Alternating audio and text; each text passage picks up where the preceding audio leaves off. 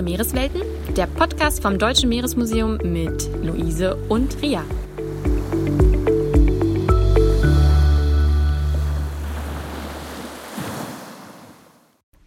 Ja, hallo an euch da draußen. Ich bin hier noch auf der Suche nach Ria. Habt ihr sie vielleicht schon gehört? Ich weiß gar nicht. Ich bin hier noch allein. Ähm, ja, eigentlich sind wir zur neuen Podcast-Folge verabredet hier im Ozeaneum. Ach, da hinten kommt sie. Ich sehe sie. Sag mal, Ria, wo warst du denn noch? Oh, ich habe mich kurz inspirieren lassen, also direkt im Museum, weil das doch heute unser Thema ist. Museen inspirieren die Zukunft.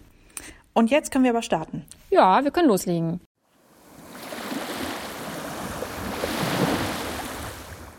Jedes Jahr im Mai erinnert der Internationale Museumstag daran, wie wichtig und vielfältig die Arbeit von Museen aus aller Welt ist. Und deshalb greifen wir das Thema heute auch auf. 2021 findet dieser Tag sogar schon zum 44. Mal statt. Und wie immer gibt es ein Motto. Das habe ich euch sogar schon verraten. Museen inspirieren die Zukunft. Was sich dahinter versteckt, ja, da müsst ihr jetzt einfach dranbleiben. Keine Bange, wir bleiben uns treu und gucken auch zu diesem Thema direkt ins Museum hinein.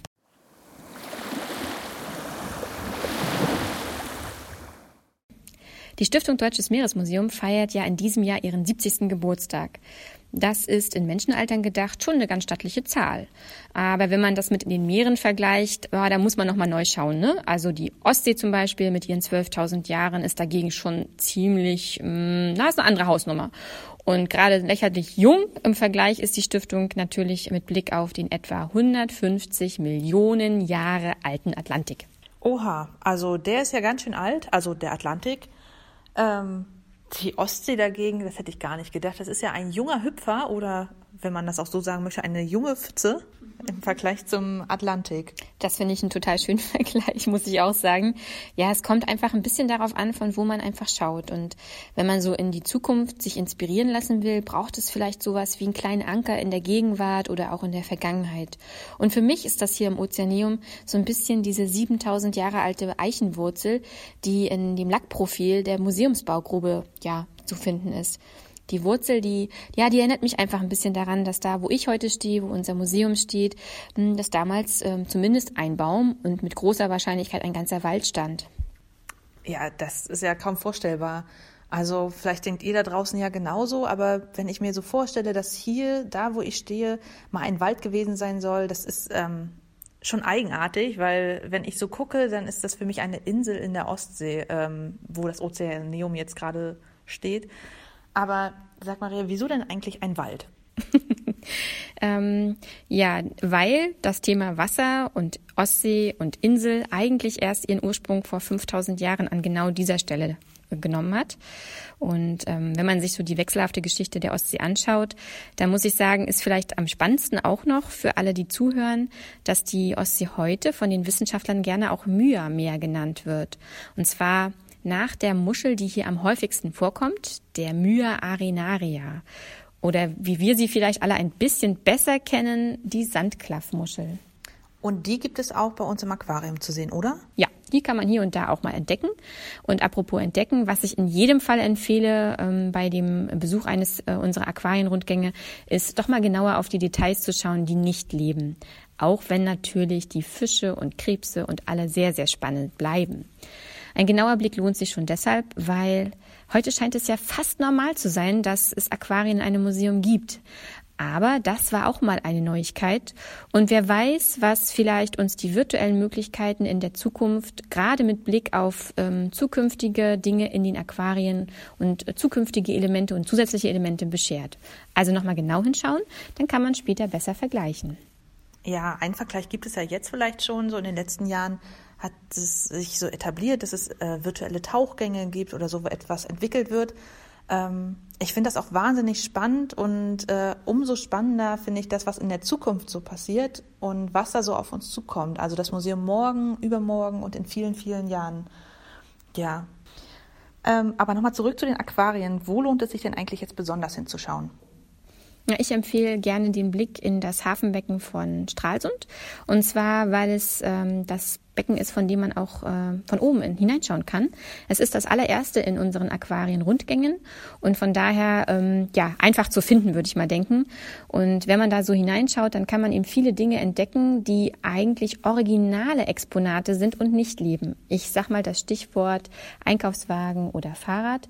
Und das ist schon recht ungewöhnlich äh, für dieses etwa 130.000 Liter große Aquarium.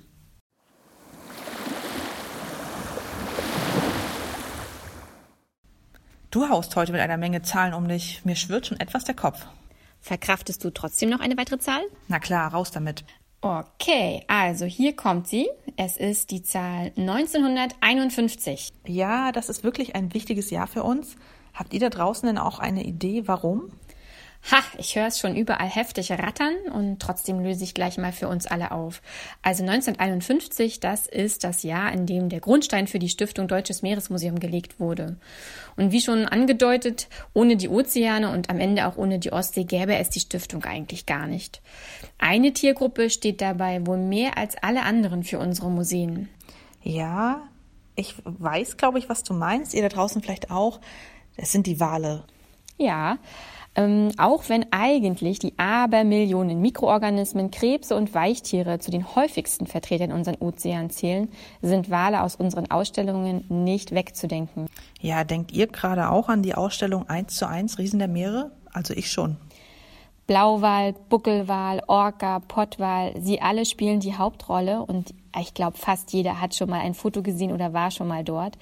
Mm, was vielleicht ein bisschen versteckter ist, ist, dass ähm, hier eigentlich auch eine Formel sich enthält in der Ausstellung oder enthalten ist, wie man vielleicht zukünftig ähm, in Museen Besucher auch informieren kann. Ich sag mal so viel, Multi plus Vision plus Show ist gleich emotionales Erlebnis. Das klingt ein bisschen runtergebrochen, aber ist vielleicht ganz gut, um deutlich zu machen, wie in Zukunft ähm, noch mehr Museumsbesucher informiert werden. Dass also aus einem lesenden Besucher ein Zuschauer, ein Zuhörer, ein Mitmachender und ein Betroffener wird. Und werden Wale denn in den nächsten 70 Jahren der Stiftung auch wichtig sein?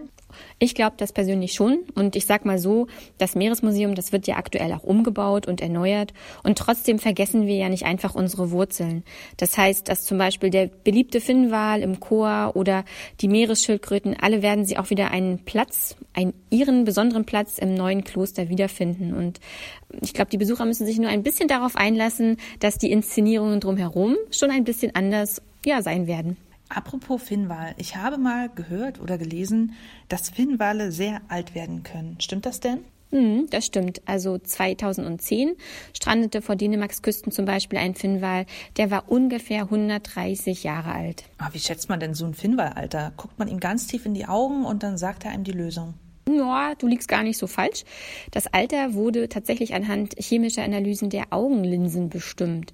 Das heißt, die Experten haben wirklich bis auf die Proteinstruktur runter in die Linse hineingeschaut.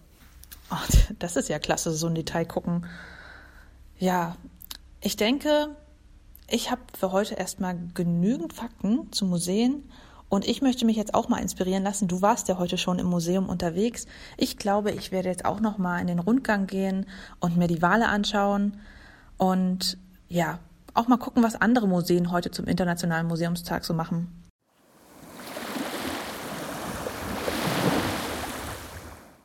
Äh, äh, Luise? Luise? Äh, Luise ist schon weg. Ja, ich würde mal sagen, ähm, das heißt dann wohl, dass wir für heute Schluss machen. Also, lasst euch da draußen gerne weiter inspirieren, mit und ohne eure Museen. Bleibt auf jeden Fall gesund und ich sag mal bis zum nächsten Mal bei unsere Meereswelten.